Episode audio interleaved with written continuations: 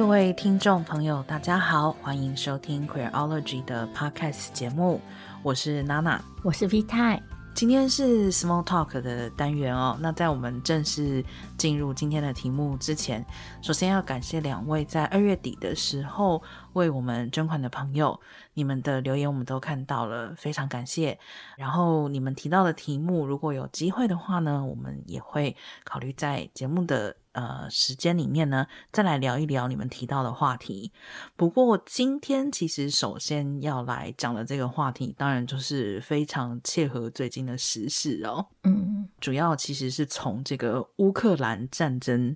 引发出来的一系列讨论吧。是。其实我们今天在决定题目的时候挣扎了一下，因为最近这两个礼拜可以说是莫名的热闹。就这个热闹打个刮胡，嗯，就是可能有追踪性别议题的朋友，可能也都有注意到，最近蛮多跟性别相关的事情可以讨论的。譬如说，像瓜地马拉通过了新的法律，将会加重对堕胎的刑期，嗯，或者是像在美国佛罗里达州。则通过了一项他们被称为“不说同性恋法”的法案。那这个法案将会禁止学校和老师在低年级的课堂里讨论和性别、还有性别认同跟性倾向相关的议题。嗯，至于在台湾这几天大家最常听得到的讨论，大概就是跟生理用品有关的嘛，就是有环保团体跟政党在国际妇女节这一天提出。政府应该要鼓励女性使用可以重复使用的生理期用品，譬如说月亮杯，譬如说月经裤，甚至是有些人会主张说应该要限制一次性用品的使用，因为这些东西会制造大量的垃圾。嗯。其实我们今天本来有点想要讨论月经这个议题，但是对，因为其实网络上的相关评论已经很多了，那再加上我们之前其实也讨论过类似的主题，虽然不是特别针对就是生理用品的环保问题，但我们之前其实也曾经讨论过跟月经相关的污名。嗯，有兴趣的朋友可能也可以回去听一下这集的节目。嗯，对，其实。这些所有的刚刚 V 太提到的议题或者说是话题，一方面我当然还是充满了满满的想要吐槽的感觉啦，但是另外一方面，其实也觉得蛮伤心的。比如说像这个佛罗里达州的，就是不说同性恋法。其实就让我联想到俄国在几年前通过的，就是所谓的禁止宣传同性恋法案。那么当时的这个法，当然跟佛罗里达州的这个法所涉及的层面，呃，应该说是范围不太一样。但俄国也有一个法律，就是说禁止大家去传播任何与性倾向或者是性别认同有关的资讯。也就是说，不只是禁止在学校里面或是某一个年龄层去讲这个内容，而是你都不能讲。你只要讲了，就被视为同样还是打着保护儿童之名啊、哦，所以你只要讲了，就是被视为是对儿童的伤害。所以一方面是觉得很讽刺，但一方面也觉得很伤心。然后刚好又啊、发生了这个俄国侵略乌克兰的战争。虽然好像感觉上离我们很远，但是我个人是觉得是属于一个细思极恐的情况。虽然世界上没有真的和平过，一直都有一些地方是交战状态，但是这么样大规模的战争，然后这么样明目张胆的目的明确的一种。侵略可以说是在人类历史上已经有一段时间没有出现过了，所以我觉得是是非常让我害怕的。嗯，在我们录音的这个时刻，战争跟侵略还在持续当中。我当然是希望等到节目播出的时候，战争已经结束了。嗯，其实令人伤心的事情是，战争其实。从来都不是只是在战争发生的那段时间所发生的事情。对，就算眼下这场战争在未来的几天内有希望可以结束，它所遗留下来的伤害跟各式各样的后果影响，将会持续绵延的影响我们的后代。嗯，很长很长一段时间，不管是因为。侵略造成的乌克兰的人民的生命财产的损失，或者是因为西方的制裁而导致的俄罗斯人民接下来的生活处境。嗯，其实说到底，我觉得这件事情对我来说最大的震撼，应该是说发动侵略的总是有权利的人，但是因此受苦的都是最底层、最没有权利的人民。嗯，没错。就是，其实像这一次的战争，俄罗斯国内有非常多的人是反对的，是，但是这些人其实反对，坦白说就是无效的状态嘛。之前在战争发生到第九天的时候，当时他们做过一个统计，已经有将近五千名俄国人因为上街反战，然后遭到政府逮捕。另外包含。除了现在有很多的乌克兰人因为在战火之下而逃离自己的国家之外，包含俄罗斯也有非常多的人因为不能够认同自己的政府侵略其他的国家，然后他们知道自己现在的政治立场是危险的，而因此纷纷离开俄国。对，就像 V 太讲的，就是战争这件事情，它所影响的层面其实是非常多的，而且。它终究会成为一个历史性的问题，永远都不是只是在呃第一颗飞弹打出去，或是最后一颗子弹停下来的时候，呃这件事情才有影响。我觉得不管你对这个战争的感受，就是心理距离，觉得它是远还是近，我觉得最基本的一件事情，可能其实就是至少我想做到哀矜勿喜吧。让人比较难受的，或至少说让我比较难受的一点是，确实台湾本身的处境是很微妙的。是我们去关心乌克兰的情况，去关心这场战争，我觉得从方方面面来说都是非常应该的，不管是出于政治的原因、人道关怀的原因，但是在这样子的这种注意力之中。在台湾很有趣的就是有一些我个人觉得是较为有毒的、有害的一种对阳刚的推崇，其实反而是占据了主流的位置。最明显的一个例子就是，就会有非常无聊的男人出来说，我们要开一个呃专门收留乌克兰妹的收容中心嘛。这个言论，我我在一个程度上来讲，我我。真心的觉得，希望没有人翻译成英文，然后或者是翻译成其他语言，然后拿到世界上去散播啦。我是真的觉得有点丢脸。其实这件事情有一个有趣的案外案，就是不只是在台湾的社群网站上有这样子的言论，其实在中国的社群网站上也有类似的讨论。嗯，似乎。中国社群网站上的言论确实是有被翻译到外网，然后就引起了一些争议。然后有趣的事情是，当这件事情引起争议之后呢，两岸的乡民就开始分别互相指责，就是中国的乡民说这些话都是台湾人说的，然后台湾的乡民说不不不不，这些话都是中国人在说的。嗯，另外一方面可能。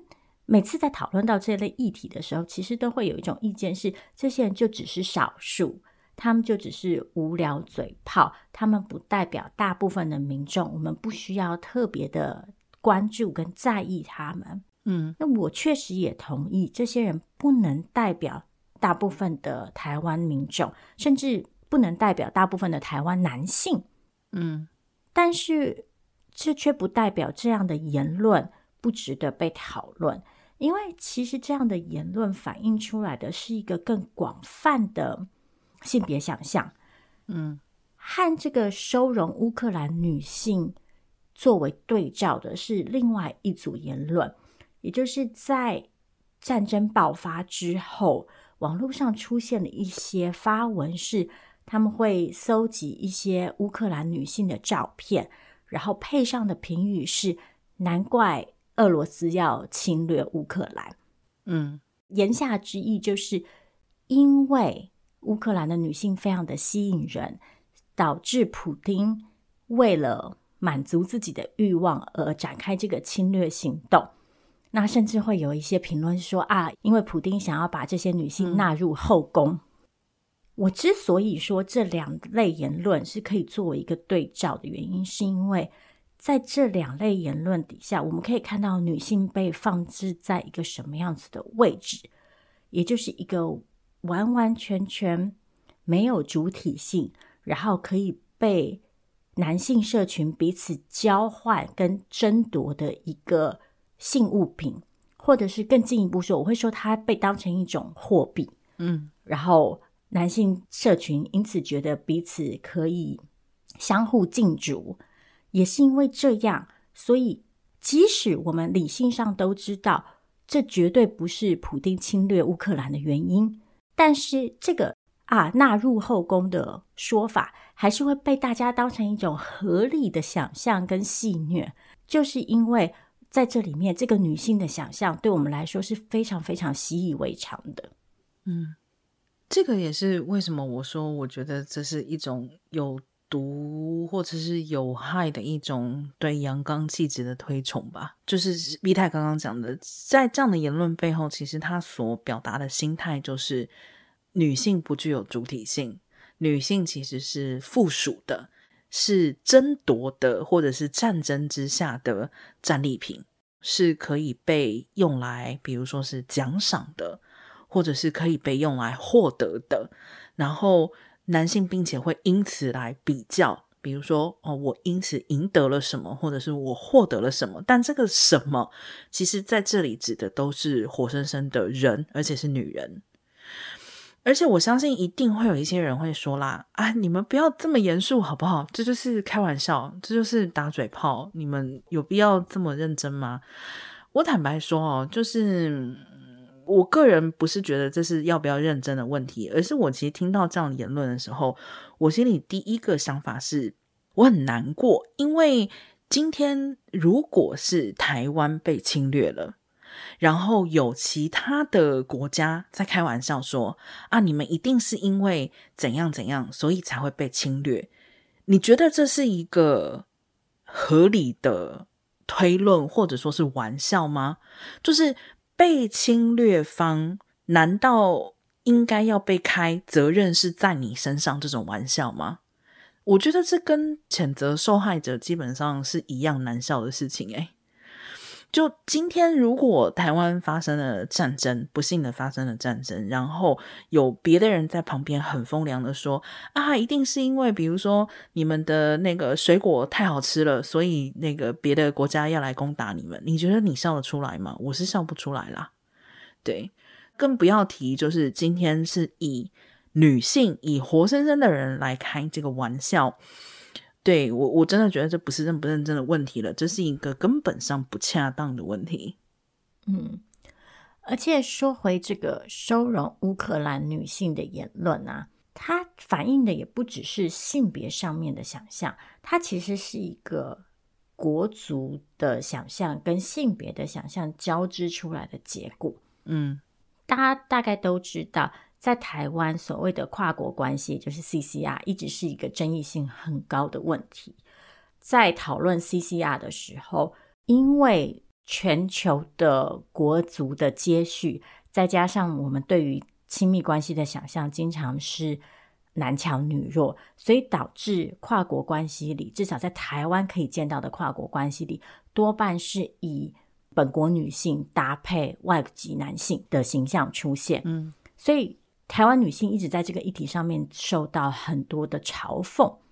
那在嘲讽台湾女性的同时，我们常常看到的另外一种相反是成功的跨越了这个国族疆界而进入跨国关系的男性，就会成为一种励志故事典范。嗯，像大家一定都在网络上看过，就是台湾男娶乌克兰女这种所谓的你知道人生胜利组故事。嗯，那这为什么是人生胜利组呢？因为在国足的想象跟由国足影响的审美想象里，乌克兰女性被视为一种比台湾女性更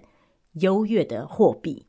所以，当台湾男性可以成功的取得这个货币的时候，就好像帮助他们在这个阳刚的这个位阶上面往上迈了一步。嗯，所以我觉得在这个情境下，这个收容乌克兰女性的言论之所以让我特别觉得我们必须要警惕的原因是，这里头涉及的，一来是女性如何被作为一个课题，二来是这个课题怎么样去被用来强化对男子气概的想象，然后，嗯，在这个情境下，之所以收容乌克兰女性可以被当成一个期待。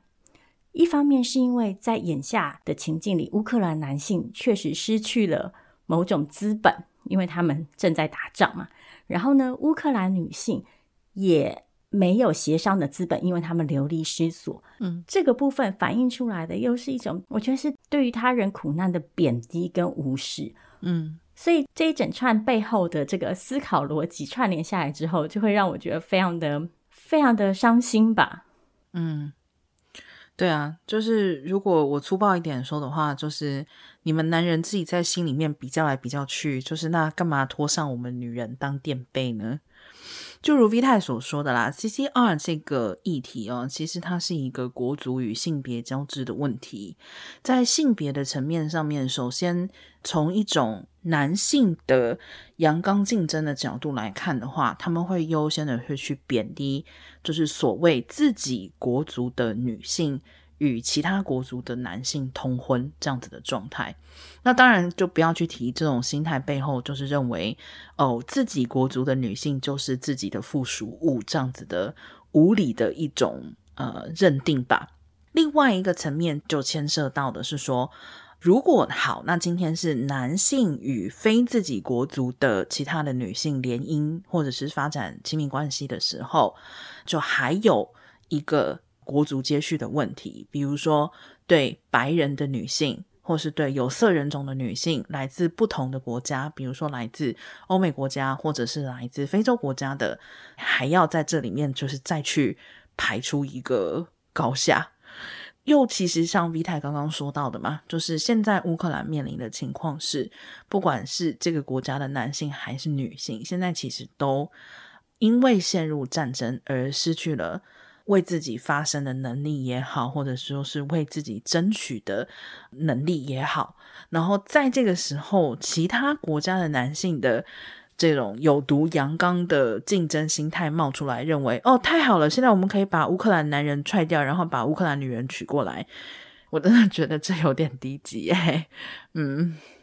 另外一个让我在这一系列讨论当中感到不是很自在的现象，则是。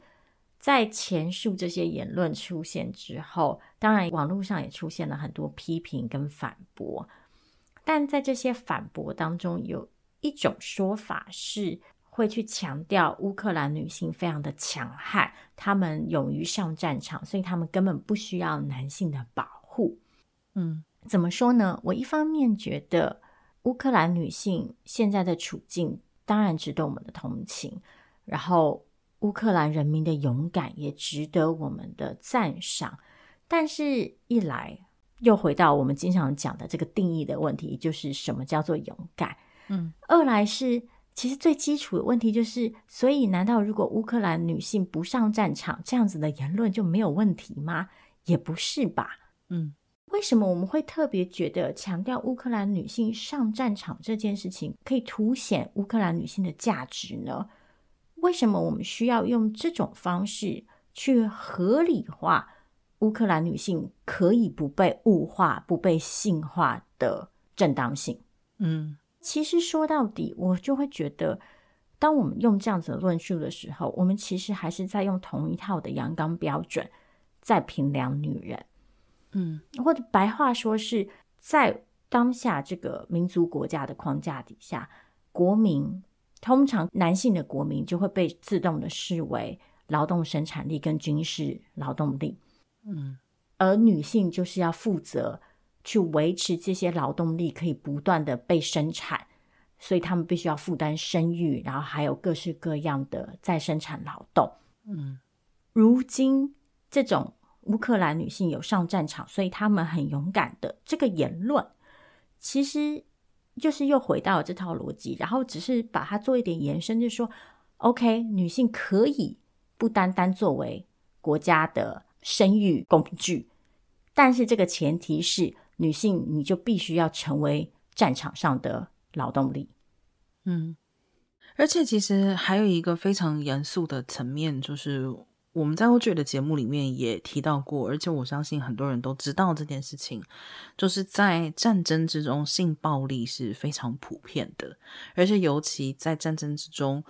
女性又更加倍的容易成为性暴力的受害者。其实这个部分有一大部分的原因，其实就是来自于我们刚刚所说的这种有毒有害的基于国族跟性别的阳刚的这种竞争意识。就是你不管是你是作为侵略国或者是被侵略国，然后当在这样的一个情况之下，在战场上面。国足叠加这种性别的认为女人是附属品的一种态度，不管是男人的附属或是国族的附属，其实促使了很多的战场上的性暴力的发生。当你是侵略国的时候，你就觉得我现在攻打了你的国家，所以我也可以伤害你的女人。我是真的觉得这个就是我们可以收容，就是乌克兰妹的笑话，其实是真的很难笑了，就是。如果说今天我们是可以深入的来讨论说，发生了战争，台湾作为国际社会的一份子，可以做一些什么啊？收容难民是不是我们可以做的事情？那我觉得这个其实是一个就是非常好、非常合理的一个讨论。但是这种很明显就是这句话讲出来，其实就是包含着一种歪心思的。这种发言，然后甚至于就是说，其实是去喂养这种有毒的阳刚竞争，我觉得是真的，对于已经在经历战争的国家来讲，是很伤害的一件事情。对，我们先说战争里的性暴力好了，因为过去军事行动的参与者多半都是男性嘛，其实到至今也是，所以。战争里的女性处境其实相对的比较少被关注，但是事实上，战争里的性暴力一直都是一个战争里几乎从来没有缺席过的副产品。嗯，联合国其实甚至把它视为一种流行病，就是 epidemic。一来，就像娜娜刚刚说的，因为战争是一个高度强调阳刚气概、强调暴力、强调伤害的环境，所以性侵女性一来变成一种情绪上的出口，因为在这个高压的环境里，每个人都累积了非常高度的攻击性跟愤怒；二来，性侵女性成为一种阳刚的，我打括号勋章，嗯，就是。军人会借着性侵女性，尤其是性侵敌方的女性，来证明自己的阳刚气概。嗯，再来是当女性被视为国家劳动力的生产工具的时候，也就是女性要负责生产我们的下一代嘛，性侵女性就会成为一种羞辱一个国家的方式，甚至是可以达到所谓种族清洗的目的。我们讨论这个原因，不是要比较说男人跟女人谁在战争里比较惨，因为就像我们前面说过的，受苦的永远都是普罗大众。但是，确实是很多人会忽略的事情是，在战争里，不是只有上战场打仗的那个人才是受到影响的。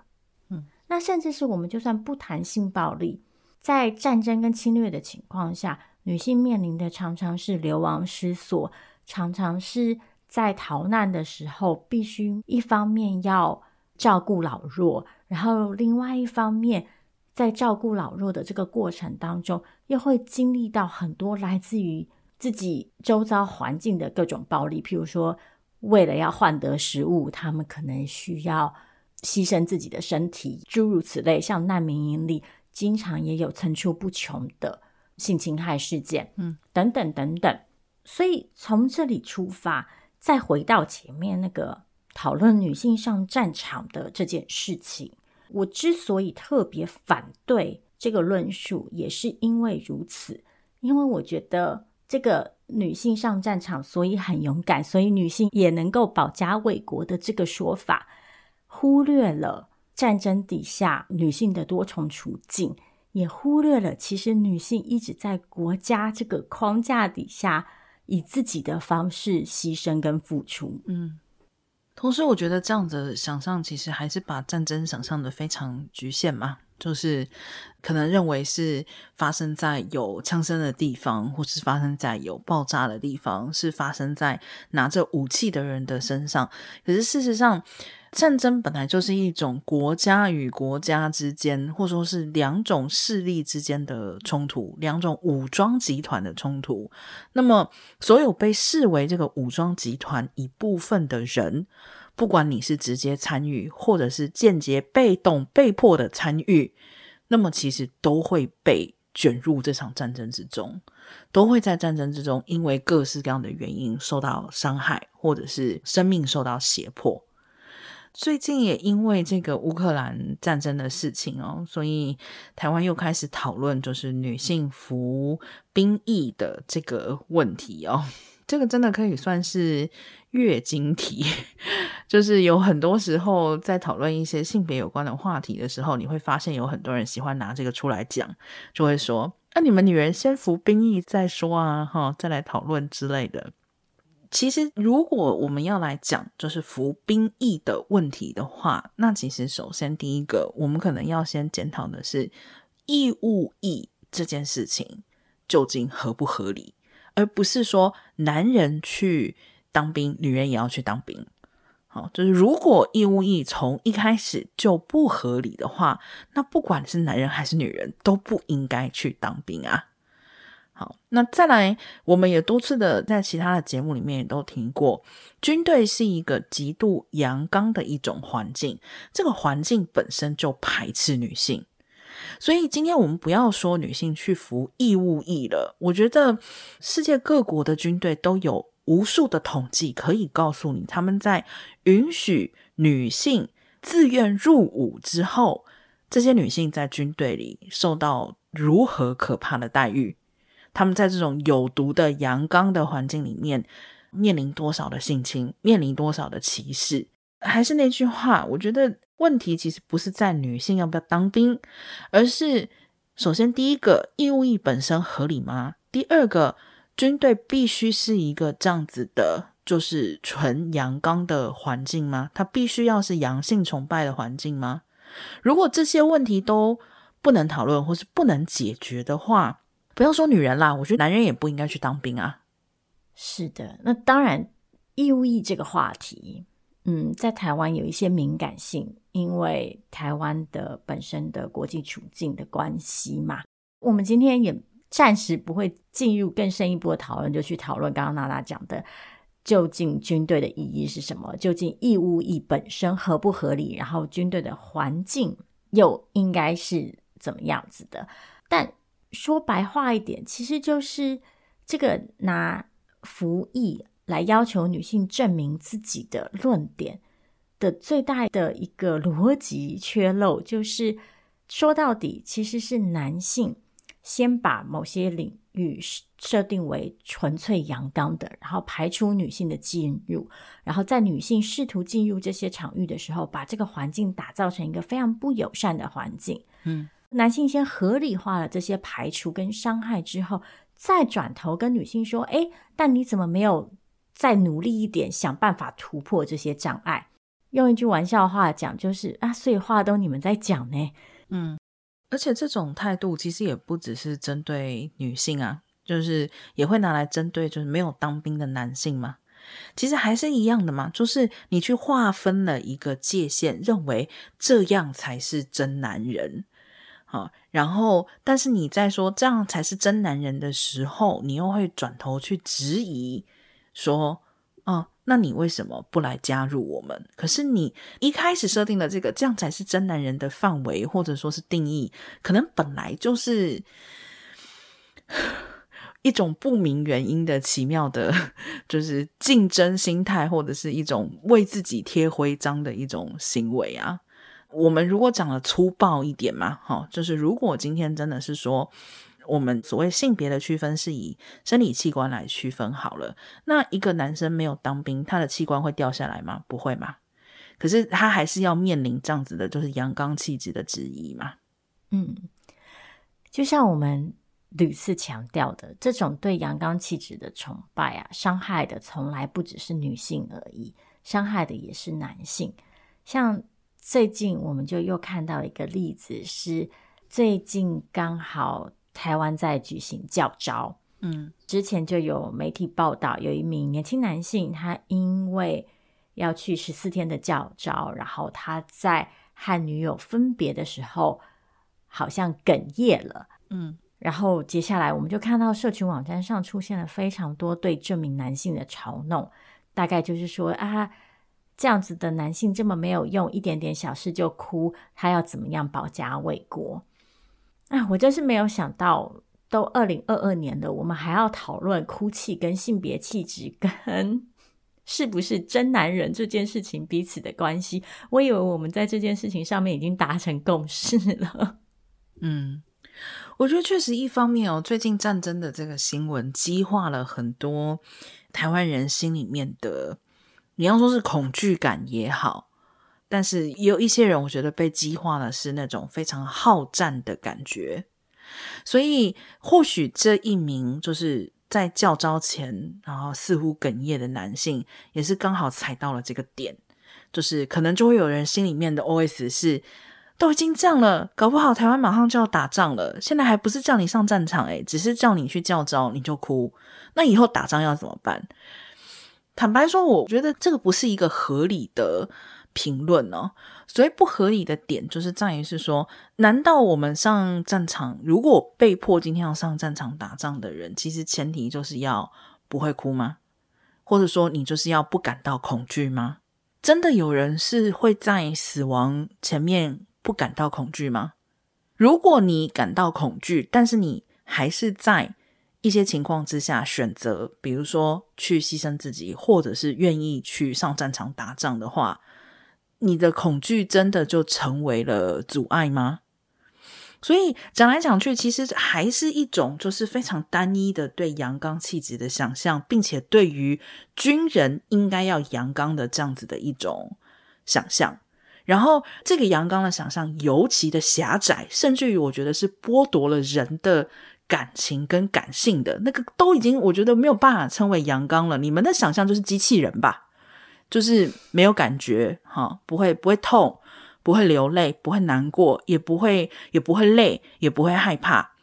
我想大家应该都知道，其实疼痛是人体非常重要，或者说恐惧跟害怕也都是人体非常重要的一种机制吧。就是为什么我们对阳刚的想象如此的单一，而且我们会去把那种。几乎不近人情的想象立在一种好像非常高的位置上面，我觉得是就像 V 太讲的，这个其实对两个性别或者说对任何的性别，其实都是非常的有伤害的。嗯，对，其实我们可以拆成好几个问题来问。第一就是男人为什么不能哭？嗯，再来就是为什么哭就等于同于软弱？然后当我们讲到软弱的时候，所以我们这里指的软弱是什么？什么样的行为表现？什么样的情感表现叫做软弱？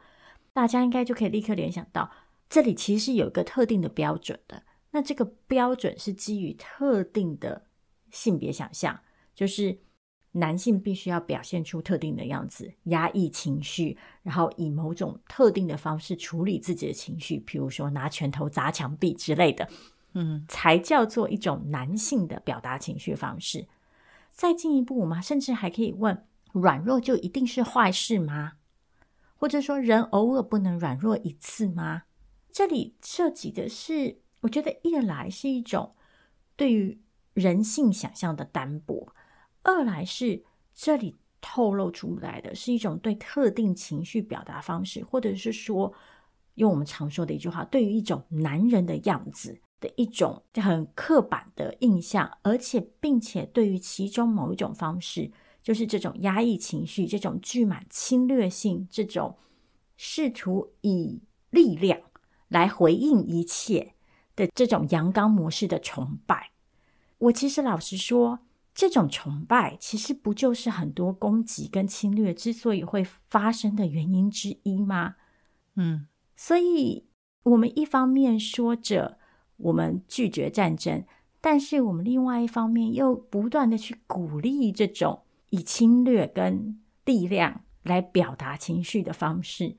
这在我看来是非常矛盾的。嗯，而且其实甚至于女人也被要求要去推崇这样子的，就是阳刚的特定的表现。所以像这一次这个所谓被教召，然后呃哽咽的男生，就会有人觉得是说。呃，比如说他的妈妈，他的女友啊，就是怎么可以让他哭啊？哦，就就觉得说，你们应该要好像就是非常鼓励自己的男性的伴侣或是自己的儿子，然后要呃去呈现特定的情感的表达，或者是阳刚的表现方式，就是说这个逻辑。我觉得方方面面的其实是把大家都绕死在里面了，要求男性这样做，并且要求女性要推崇，并且要求女性要配合。对，那被要求这样做的男性在被推崇的时候，从这个里面或许就会得到一种满足感。但是还是那句话，如果从一开始这种有毒的阳刚气质，它就是有毒的，它并不会因为被推崇就变成没有毒。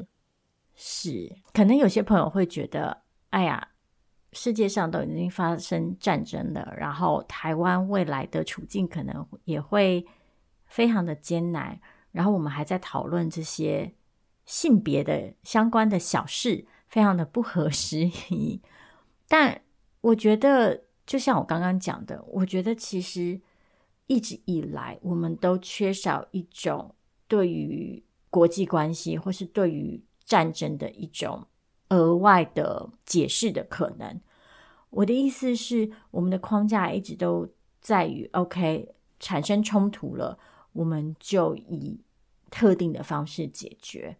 嗯，但有没有可能，现在这样的情况，我也意识到，去讨论这些当然是非常的困难。那我也不是说。被侵略方有任何的道德义务去避免侵略的发生，这不是我的意思。但我的意思是说，我一直觉得女性主义是反战的。女性主义反对的不只是女性在战争里被当成客体而已。我觉得女性主义是可以作为一个反战的起点的。嗯，我这样说的意思是，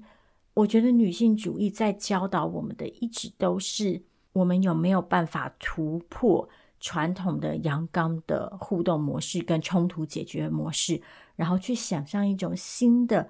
阴性的人际互动、国际互动、冲突解决的策略。嗯，去透过更多的倾听、更多的协商、更多的软性的协调方式，甚至是因为女性主义可以让我们放弃对于阳刚气概的光荣崇拜。嗯。然后，进而或许我们可以打造一个更平和的世界。嗯，再一次的，我也意识到，就眼下讲这件事情，听起来都非常的天方夜谭，非常的遥远。但是，我觉得重点也正好是在这里，就是因为越困难，所以才越要去打开这样子的想象的可能吧。嗯，对，就是因为现在无法想象，其实才必须要把这个想象提出来嘛。如果大家都能够想象得到的话，其实也就没有嗯特别指出来的必要。刚刚 V 太讲的东西，我觉得也很简单的可以归纳为一句话，就是说，像现在我们对于这种阳刚的崇拜，就是我们会信仰力量的方式去解决问题。比如说最直接的就是被打了我就打回去，大家可能会觉得说，这有什么不对？被打了就是应该打回去啊，那人家甩我一巴掌，难道我不应该一巴掌甩回去吗？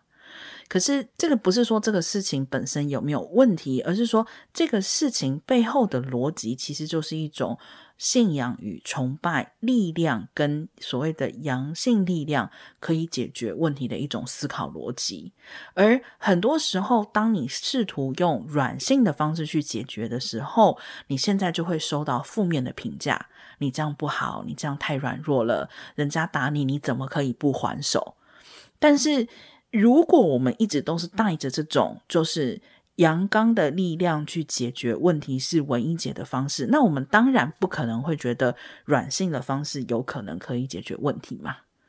所以为什么在这里提出来？还是那句话，就是因为现在难以想象，所以必须要被提出来。对，今天这个主题非常的沉重，其实我这两个礼拜的心情都非常的难受，每天看新闻都觉得有千言万语，但是又又无话可说。嗯，大概可以这么归纳。台湾在眼下作为他者，我们当然有很多观看这场侵略跟战争的方式，我们彼此可能也都有各自的立场，不管从哪一个角度出发，但。我还是希望我们能够记得的事情是，在这场战争里不会有赢家，嗯，尤其是对于人民来说，每一个人民最后都是受害者，嗯，如果我们能够记得这件事情，也许我们就有机会在下一场侵略发生之前，去提醒彼此，然后去阻止这样子的事情再次发生。最后，当然还是希望。侵略可以早日结束，然后所有的人民可以早日回归稍微安稳一点的生活，然后苦难可以尽快终结。嗯，我觉得大家应该也听得出来，我跟 V 太应该已经很久没有在 Small Talk 里面就是语气如此的沉重，然后就是对今天的 Small Talk 一点都不 small，对不起，对，没办法，因为战争其实真的是一个很大的议题。全球啦，其实作为一个地球村，即使我们不是直接的参与在其中，或许我们所受到的影响也不会那么的大。但是最终其实会有很多的共业是大家要共同承担的。对，所以真的没有办法 用轻松的心态来看待这件事情哦。但是也希望大家听完，就是不要觉得说好像心情非常的沉重。有些事情既然已经发生了，我们现在阻止不了。那就像 V 太说的，我们的目标应该就是放在如何在未来避免它发生。好，今天这个题目我们就聊到这里，感谢你的收听，我们下次见喽，大家拜拜。